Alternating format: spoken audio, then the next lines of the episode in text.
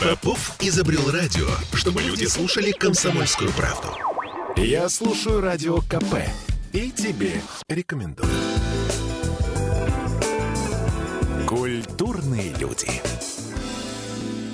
13.03 в Петербурге. Мы вновь возвращаемся в петербургскую студию радио «Комсомольская правда». С вами Ольга Маркина. Кирилл Манжула. Ну и поскольку культурные люди, то, конечно же, наш культурный гость Михаил Трофименков. Здравствуйте. Добрый день. А, Миша, привет. Мы в прямом эфире. Я напомню, что Михаил Трофименков — это российский кинокритик, киновед а, и также а, корреспондент а, «Коммерсанта». Я правильно понимаю, да? Да. То есть а, все рецензии, которые вы читаете на «Коммерсанте», в основном это выходит из-под пера Михаила Трофименкова.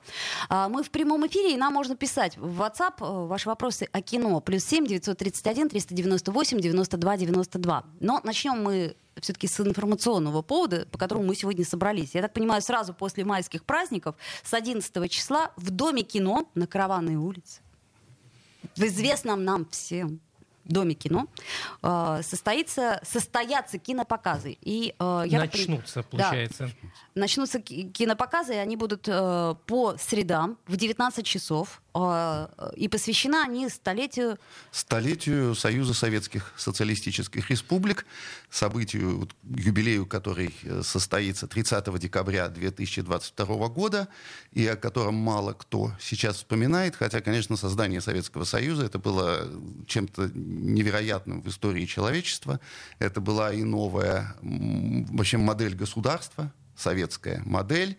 Это была страна, которая в следующие 10 лет стала объектом буквально религиозного паломничества для интеллигенции и для трудящихся всего мира, потому что все приезжали и на стройки пятилеток, и для того, чтобы восхититься культурной революцией в Советском Союзе, и сексуальной революцией, которая тогда происходила, и интернационализмом, который царил тогда в единственной стране мира, потому что весь остальной мир был российским, ксенофобским, антисемитским и так далее. И только в Советском Союзе вот интернационализм был государственной политикой. И частью культурной революции, которая происходила в Советском Союзе, было создание национальных кинематографий. Это мы говорим о тех э, словах Ленина. Ну, почти, почти. Ну, я имею в виду- не- Кто не вспомнит это- цитату? Приписываем их Ленину, да, это мы их знаем Ленину, что важнейшее. да.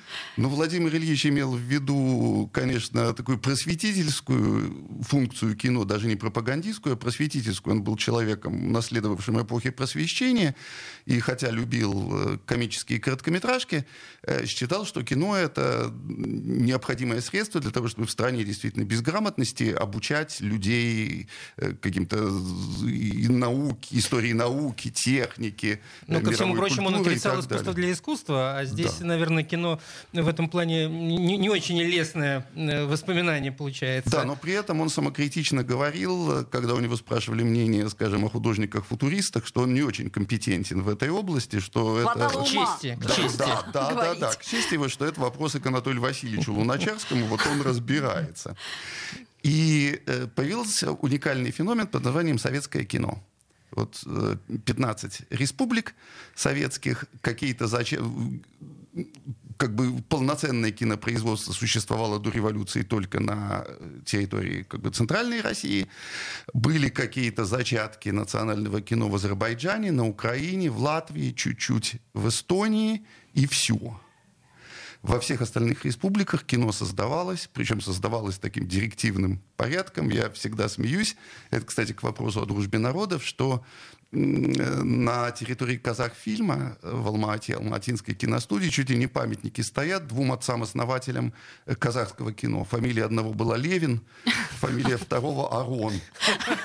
То есть людей присылали из центра для Истинные того, чтобы они казахи. создавали истинные казахи. И цель э, вот нашей с э, моей коллегой Мариной Кранидовой программы это представить кинематографии всех союзных республик. На открытии будет показан фильм, который представительствует как бы за все советское после сталинское кино. У нас будут фильмы вот после 56 А, года. после 56-го. После Когда, 56 по собственно, оконч- 91. окончательно Советский Союз сформировался, виду, Когда после... окончательно сформировался Советский Союз, когда, скажем, опять-таки история австриец и ленинградский режиссер замечательный, который снял в свое время музыкальную историю и еще не говоря по-русски даже, Герберт Рапопорт. Вот он создал эстонскую кинематографию, это была последняя, которая была создана, и, значит, механизм закрутился. Но открываться будет э, фильмом «41» Григория Чухрая, снятым в 1956 году и считающимся таким манифестом после сталинского оттепельного кино, с потрясающей парой юной Изольда Извицкая и Олег Стриженов в ролях красногвардейки, снайперши и белого офицера, которые оказались по воле гражданской войны на необитаемом острове, между которыми возникла любовь, великая романтическая новелла Бориса Лавренева э, в основе фильма лежит, вот этот фильм будет представительствовать как бы за весь Советский Союз и за весь советский интернационализм, потому mm-hmm. что он был снят э, украинским евреем по новелле русского офицера, ну и так далее. Mm, оригинально. А, а действие происходит в Средней Азии вообще. Я говорю, оригинальный да. выбор. И потом по алфавиту от Азербайджана до Эстонии по одному шедевру каждой национальной кинематографии. Я, конечно... И когда закончится, вы тогда, получается... То есть я так понимаю, что это 15, 15, 15 фильмов. фильмов э, каждую среду, то есть это... Каждую среду в мае и в июне, очевидно, до конца июня, потом летний перерыв, и где-то с середины сентября мы возобновим показы. И Какими вот принципами вы руководствовались, отбирая работы, не считая э, той работы, с которой все начинается? Очень сложно. Во-первых, хотелось избежать по возможности э, такого излишнего этнографизма и фольклоризма, потому что в каждой республике были э, фильмы, эксплуатирующие э, Безусловно. вот это национальное э, Айлюли. Ну, как-то должны были оправдать, собственно, да, свою национальную да. Хотя, принадлежность. скажем, если выбирать какой-то молдавский шедевр, то без этого не обойтись. И Молдавия, хотя очень долго мы пересматривали молдавские фильмы, там была замечательная своя киношкола, и все-таки остановились именно на таком сильно этнографическом фильме, но очень оттепельном, очень шестидесятническом, очень романтическом. Э, это «Красные поляны» Эмиля Латяну, который потом станет вот главным цыганом советского кинематографа. Табор уходит в небо. Ну, когда говорят о молдавском кино, исключительно первое, да. что всплывает в памяти. Но, вот, да, ну вот хотелось избежать э, чрезмерной этнографичности. А с какими-то кинематографиями было довольно э, прос, да, еще принцип вот избегать этнографичности, и все-таки, чтобы это было кино, которое а, отражало так или иначе, прямо или косвенно, но перипетии советской истории и перипетии э, как бы особенности этих отношений в каждой отдельно взятой республике. Скажем, Азербайджан будет представлять, тут у нас не было сомнений, что выбирать шедевр, наверное, лучшего азербайджанского режиссера советского Расима Аджагова «Допрос», фильм 78 года с э, Калягиным в главной роли. Я думаю, что это вообще лучшая роль Калягина. И с великой азербайджанской актрисой Шафигой Мамедовой в главной женской роли. Это фильм, который создавался вообще параллельно всему советскому кинопроизводству. Это был личный заказ Алиева. А, ну да. Это, это логично, конечно же, Алиева. Как, как да. Вечные фамилии. Отца. И э, это был невероятно откровенный, невероятно жестокий по советским э, э, критериям политический триллер о разложении партийной верхушки, о коррупции. 78 год. 78 год. Потому что Алиев пришел к власти в Азербайджане под лозунгом борьбы с коррупцией, действительно боролся с ней э, как мог. И это был фильм вот по шоковому воздействию. Я его смотрел тогда, еще в 1978 году. Это больше всего напоминало итальянские политические триллеры. Там э, «Я боюсь» или «Признание комиссара полиции прокурору республики». То есть это был единственный в Советском Союзе такой политический триллер о коррупции. То есть там не было сомнений, что выбирать. И не было сомнений, что выбирать, скажем, из литовского кино, потому что в Литве работал один из э, режиссеров вообще мирового уровня 60-х годов, Витаутас Желакявичус, который снял в 65 году, боюсь, что ныне забытый фильм «Никто не хотел умирать». Mm. Это одна из вершин вообще европейского кино 60-х годов. Это, если хотите, такой метафизический в своей подоплеке вестерн о борьбе с... Э, религиозный вестерн, я бы сказал, о борьбе с лесными братьями в послевоенной Литве как эта борьба, вот эта гражданская война, как религиозная война, как смена веры. Я так понимаю, что Да. очень много там известных, э, ну, и по- последствий актеров, там, тот же Донатас Банионис, этому да, фильму э, весь Йозеф Советский Будрайтис. Союз узнал Баниониса, Будрайтиса, Да, да, да. Адамайтиса, Виу Артмане, э, Бабкаускаса и Брунаою. Ну, кстати, да. Да. Ведь И потом Масюлиса. эти имена, они просочились. И Масюлиса, конечно, Альгимонтаса Масюлиса, будущего дядю Вилли из «Щита и меча». Вот этот фильм их вывел просто на международную орбиту. Очень В общем, есть что Да посмотреть. это не то слово. Мне просто очень интересно, как сейчас, вот э, в нынешнее время, зритель воспримет э, не заново раскрашенный, да, не заново пере... а вот именно, в- я так понимаю, что вы э, именно в том качестве, в котором изначально, да, они Да, планируют. конечно. конечно. Вот Это мне всегда интересно было, насколько... Ну, я думаю, что и зритель будет непростой. Непростой. Непростой в любом случае. Ну, Но мы- есть уже какая-то аудитория, которая Безусловно. ходит на советское кино, причем аудитория в значительной степени молодая. А, Это, кстати, тоже интересно. Я напоминаю, что э, с 11 мая каждую среду совершенно бесплатно мы можем приходить в Дом кино, и там в начале лекция э, Михаила Трофименкова и Марины Кранидовой, которая, э, так сказать, предвосхищает эту историю, потому что есть вещи, которые действительно нужно рассказывать, как мне кажется. То есть вот лекция здесь, она очень уместна. Безусловно, если речь идет о фильмах такого уровня, конечно. И учитывая, что многие просто сейчас не готовы, я имею в виду зритель, э, воспринимать кинематограф того времени, поскольку ну, глаз уже все-таки отвык и от картинки, и от способа подачи. И от как- ритма, да. И от ритма. От Главное, ритма, главное, от главное, ритма. да. Главное, это от ритма, первое, вот- это правда. Это Ну, первая А- проблема, а с которой давайте сделаем паузу, после нее вернемся в эфир и э, продолжим разговор о кино. Культурные люди. Я слушаю Радио КП, потому что здесь самые осведомленные эксперты. И тебе рекомендую. Культурные люди. 13.16 э, в Петербурге, и мы вновь возвращаемся в петербургскую студию радио «Комсомольская правда». И напомним, что у нас в гостях Михаил Трофименков, э, российский кинокритик, киновед и также э, автор материалов на «Коммерсанте». Там вы можете прочитать различные рецензии на различные фильмы. И сегодня мы продолжаем разговор о э, том, что состоится серия кинопоказов. Михаил хотел что-то добавить, прежде чем мы перейдем к другой теме. Да, я как раз говорил о том, что были э, советские республики с выбором фильмов, произведенных в которых э, вопросов не возникало, потому что есть вот абсолютный шедевр, как никто не хотел умирать в Литве. Мы напоминаем о нем, воскрешаем его. А было несколько республик, с которыми действительно получили. Или, скажем, Армения, где был тоже безусловный шедевр. Мы и наши горы Генриха Маляна. Такая совершенно кавкианская история о пастухах, которые, значит, зашашлычили чужого барана и стали фигурантами совершенно сюрреалистического уголовного дела по этому поводу. Это детектив? Это нет, это такая притча очень странная. А, притча, ну, в Да, принципе, притча, да. Ну, Кавка, кавкианская. Кавка. Ну да, Притча, да. значит. Да. Нет, ни в коем случае не детектив.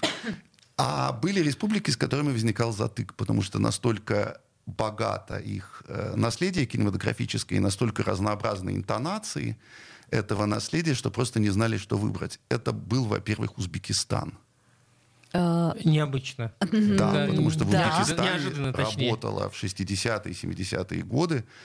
И по меньшей мере вот два и ныне здравствующих абсолютно гениальных режиссера. Это Али Хамраев, который А. снимал не только вестерны, такие как «Седьмая пуля», но и величайший фильм «Без страха», о, который я бы сейчас показывал на каждом углу, о женщинах, которые снимают паранжу в 20-е годы и которых за это убивают. И еще один абсолютно узбекский гений Эльёрыш Мухамедов. В результате мы приняли Соломоново решение и взяли фильм третьего узбекского гения Равиля Батырова. Прекраснейший фильм, тоже забытый одновременно и о памяти, и о войне, и о том, что такое кино, и о правде, и о лжи кинематографа. Фильм, который называется «Яблоки 41 года». м, И- Название, кстати, знакомое. Да, но ждешь, что это такое э, ретро, детские воспоминания про военные годы, а все оказывается гораздо сложнее. Оказывается, это притча о правде и лжи кинематографа. И затык был с Грузией, конечно. Но это понятно, потому что как бы, грузинское кино Да. советское это знали во всем мире, как Да. французскую новую волну или Это правда. итальянский неореализм. И мы приняли тоже Соломоново решение, решили отступиться чуть-чуть на один год от хронологического принципа и показать фильм Таймураза Баблуани вышедший на экраны, но относительно вышедший, потому что проката тогда не было. В 92 году «Солнце не спящих», который рассказывает уже о крушении советской Грузии, как бы о крушении грузинской интеллигенции, вот о такой той криминальной гражданской войне, которая разразилась в Грузии.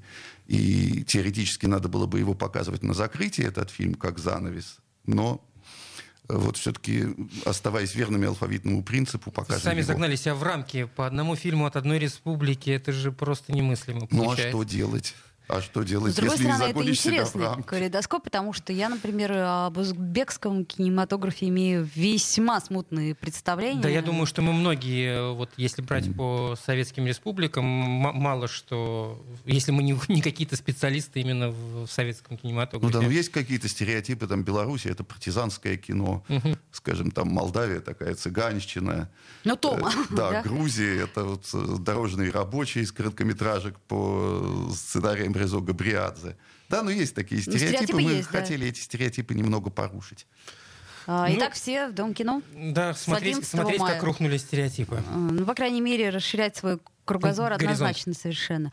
А, мы с Михаилом Трофименковым хотим еще поговорить о какой-то сегодняшней да, реальности, о современности. И, м, Которая наверное, тоже меняется очень э, меняется, сильно. а, то есть она поменялась, да? Все, реальность поменялась. Да. Это Да. надо принять. И вот у меня вопрос, э, Миша, вот сейчас все кинотеатры воют, что они закрываются. Потому что они вот-вот закроются. Вот они закрываются, потому что мест много, посмотреть нечего. А, Показывать нечего, так, точнее так. да, показывать нечего. Ну, как золотая коллекция Ленфильма. Вдруг неожиданный подарок, да, золотая коллекция Ленфильма. Но я вот, мы как раз обсуждали это, чтобы я захотела пересмотреть на большом экране, и сложно сказать. В том виде кинобизнес, видимо, уже не будет существовать, как э, мы к этому привыкли. То есть это будет luxury или что? А, Дело в том, что, во-первых, меня эти страдания э, кино- кинотеатров немного удивляют, потому что, скажем, в январе месяце я был в день премьеры на вечернем сеансе. В, одном небольшом из- городке. Да, Извините. в большом городке. Не буду говорить в каком, но расположенном на Невском и одном из крупнейших кинотеатров на премьере, э, господи, как это называется, про спецагентов английских и э, Кин- Кингсмен. Ки- Кинг, Да. ага, да, да. Кингсмен. Извините. Я смотрела. Да, я смотрел, мне очень понравилось. В зале было 8 человек. А, Январь. Январь. может, холодно было? Вечерний. Да, тепло было прекрасно, все таяло. А, может, тепло было, и Тепло. поэтому никто не Да. пошел. Кто в январь? Дело в... Да. А, вот да, конечно. Э, Дело в том, что э, кинотеатры, они стали заложниками, э, насколько я понимаю ситуацию, нескольких прокатных компаний, ведущих, которые в свою очередь были практически аффилированы как раз с теми голливудскими компаниями, вот этими большими сестрами, которые объявили о том, что они уходят с русского рынка. И э, практиковалась пакетная закупка фильмов, и сеансы в кинотеатрах были расписаны чуть ли не на годы вперед.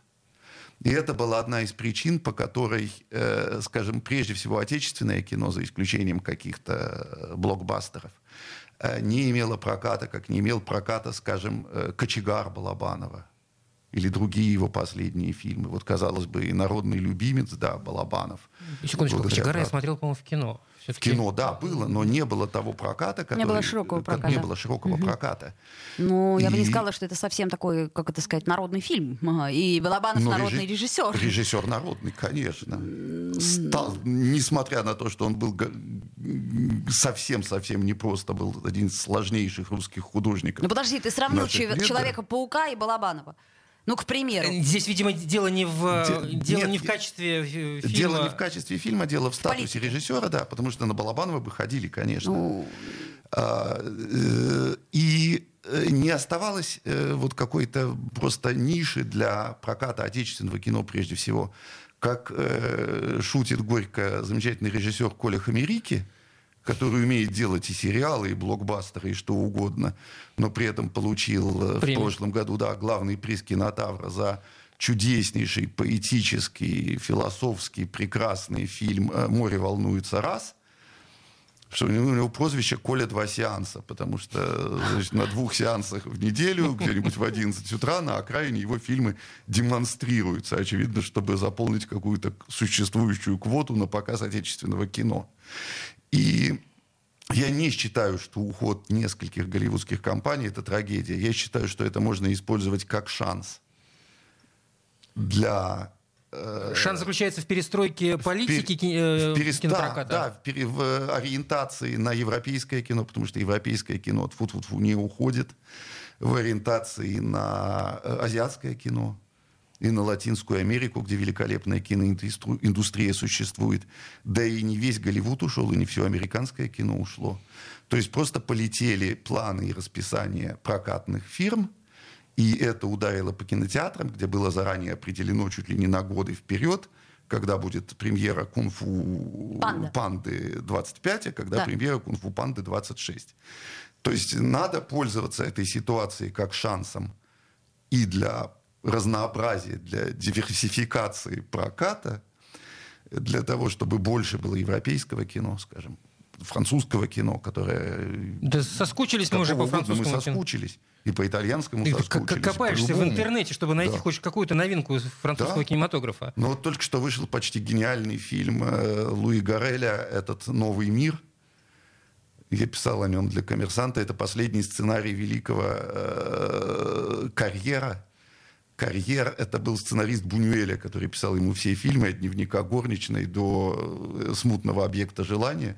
Карьер — это человек, который написал «Скромное обаяние буржуазии», который мог при этом там написать экранизацию Марселя Пруста для Шлендорфа и испанские фильмы ужасов трэшовые для Хесуса Франка. Господи, что было у этого человека в голове? Потрясающий человек совершенно. Я с ним был знаком, мне повезло. И вот он написал последний сценарий в своей жизни. Фильм вышел уже после его смерти где он высмеял опять как старый сюрреалист, как старый анархист все и вся – и ковид, и Грету Тунберг, и заботу об экологии, и буржуа, и антибуржуа.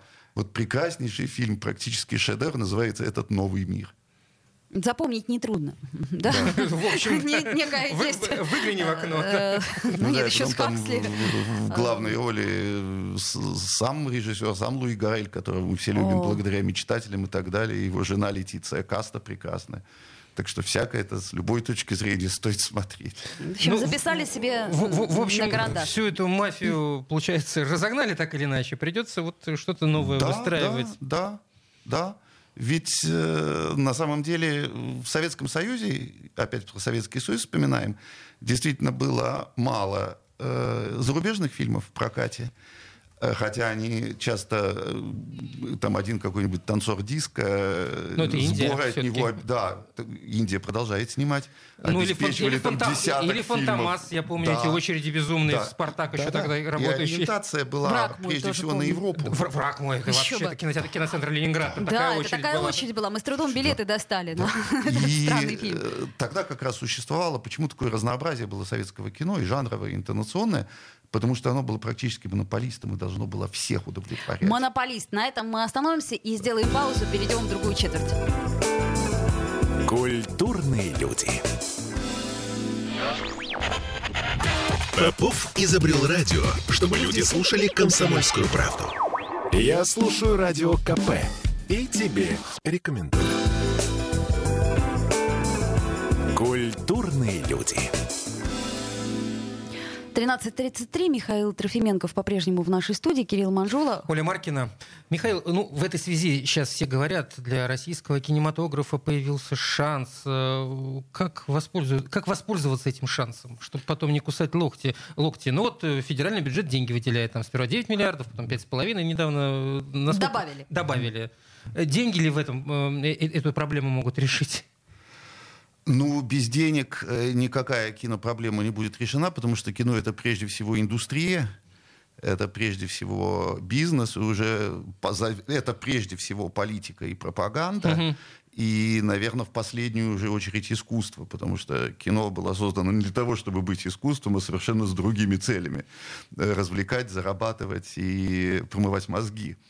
Вот, то есть, ну, шансом, конечно, надо воспользоваться это зависит, э, вот индустриальная составляющая кинематографа все-таки она зависит во многом от студийной системы, потому что везде в мире, там, что бы ни говорили про новые технологии, студии, старые добрые студии остаются базой кинопродукции. А что у нас на Ленфильме происходит? Ничего. У нас там, там вот дорожку, я знаю, сделали. То есть, не Дорожку- знаю, пешеходную, пешеходную Я думал, там- дорожку, Я говорят. испугался ты про красную дорожку. Не, Да. не, не. Ну ничего, там много лет уже не снимается кино. Ну, Там что-то происходит. Я вот видела в одном павильоне там что-то какое-то там. Ну туда ходят экскурсии. Там Экскурсии все это время прекрасно. экскурсии, там делаются выставки в фойе Ленфильма. Это То есть тоже каждый, прекрасно. да, Это тоже может прекрасно. зайти, причем Рестораны, прекрасные всё это выставки, замечательно. посвященные там, Кинозалы. Павлу Плушанцеву или да. Но производства нет. Почему? Денег нет? А, Нет слушай, базы? Ну, ну, деньги есть, начальство меняется периодически, базу растащили еще в 90-е годы. Нету, значит. Да, значит, нету, очевидно. Я там не, не инспектировал Мгм. павильоны, но еще в две- в 90-е годы происходило вот это растаскивание по углам. И последним, кто сопротивлялся этому процессу, был Виктор Анатольевич Сергеев, директор Ленфильма с 97 по 2003 год, который ушел, значит, хлопнув дверью, протестуя против условий приватизации Ленфильма. И очень вскоре после этого умер, потому что Ленфильм был его жизнью, и он не мог без него жить. Он всю жизнь там работал.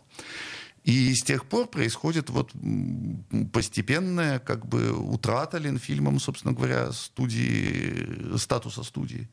Но, насколько я понимаю, вообще уцелела, как э, она есть, э, только одна студия, это Мосфильм. В смысле, она работает, она, работает производит? благодаря Ну, великому человеку Карену Шахназарову, который воспользовался как бы, там, личным контактом с президентом. Административным ресурсом. Да, административным ресурсом, чтобы Мосфильмы не приватизировали. Подождите, но тут есть Все, нюанс. студии Горького А, нету, у- Свердловской киностудии У, у нас же Это э, министр культуры Васильева, да? э, Любимого. ой, Любимого. Ой, да, лю- да, лю- Васильева это просвещение там или чего да. там, образование. Э, да. Короче говоря, Любимова же недавно Была. отчитывалась а, перед Владимиром Владимировичем Путиным, сказав, что у нас на Ленфильме все хорошо. Ну и была за это подвергнута очень резкой критике на съезде кинематографистов, скажем, Сергеем Снежкиным, нашим председателем нашего союза кинематографистов, который ведет такую священную войну за Ленфильм. Уже не- не один год. Да, не один год. И он заявил, что просто президента вводят в заблуждение, когда говорят о том, что на Ленфильме все хорошо.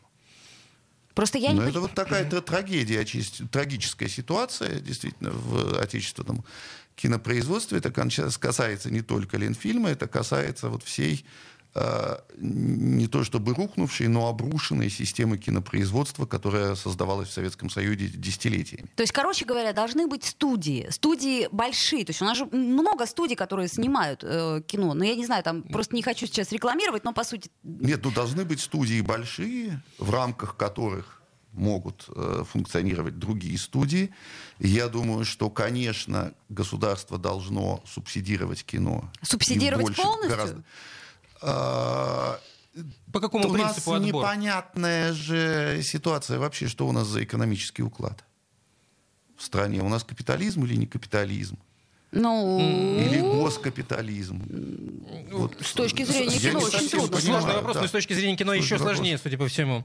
А если, Да. а если говорить о каком-то концеп- концептуальном движении, ну вот э, были в свое время французы, которые решили э, э, лекала американские перенести на, свой, э, французский, на свою французскую землю, ну и получилось то, что получилось. Ничего не получилось. А ви- ви- великие, наработанные э, годами какие-то вещи, они, в общем-то, так э, подзабыли. Но Не при- пойдем ли мы, по- точнее, мы Да, тоже пошли да, по этому пути, но тоже ни к чему не пришли. Ну, как пришли, как э, сказала, опять-таки, мой соавтор Марина Кранидова, что строили постсоветский Голливуд, а построили постсоветский Болливуд. Вот, вот, вот, вот, все именно. эти какие-то серебряные Ну, может, пора уже что? хватит ну, это ладно, еще серебряные пробовать коньки, а вот эта история в космосе, я забыла, Да, как она называется. да, это да. странно. В каком космосе? Какая А, история? Когда в космосе снимается это, А, это- для меня это просто я, я не понимаю, зачем столько денег Нет, зарывать. х- Хотелось бы просто понять, может быть, вот уже вынесли этот Это урок, вкусовщина, но уже конечно. все. Но при этом во Франции же тоже остается созданная э, чуть ли не в годы войны,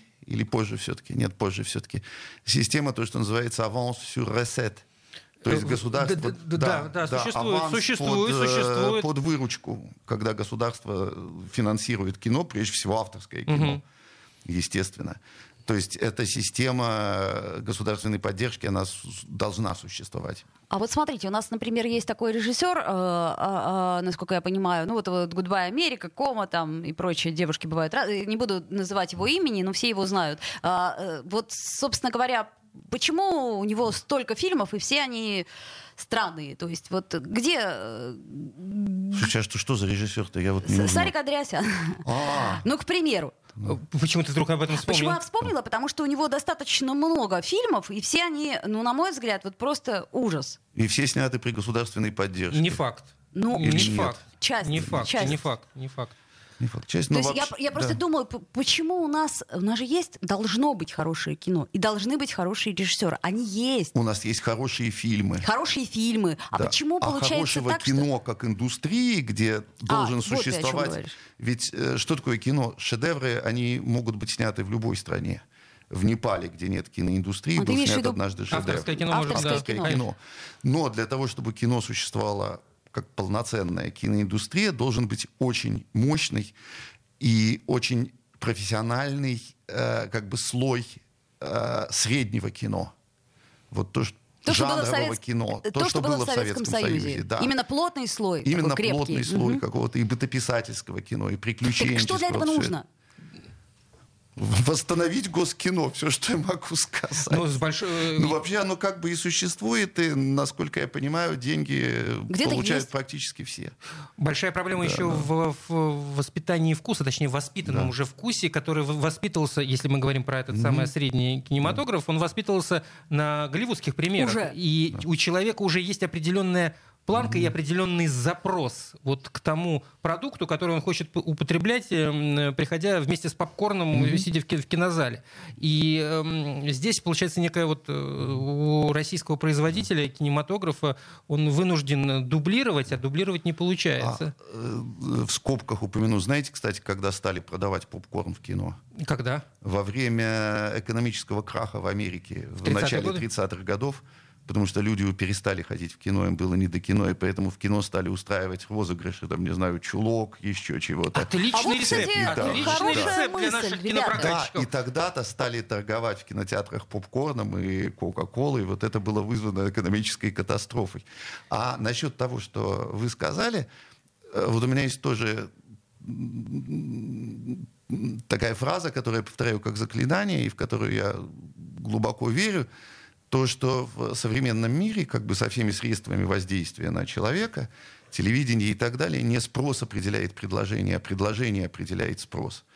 И если показывать людям по телевизору Сакурова, а то не сериалы, то через какое-то время никто не сможет уже прожить без фильмов Сакурова. И все будут...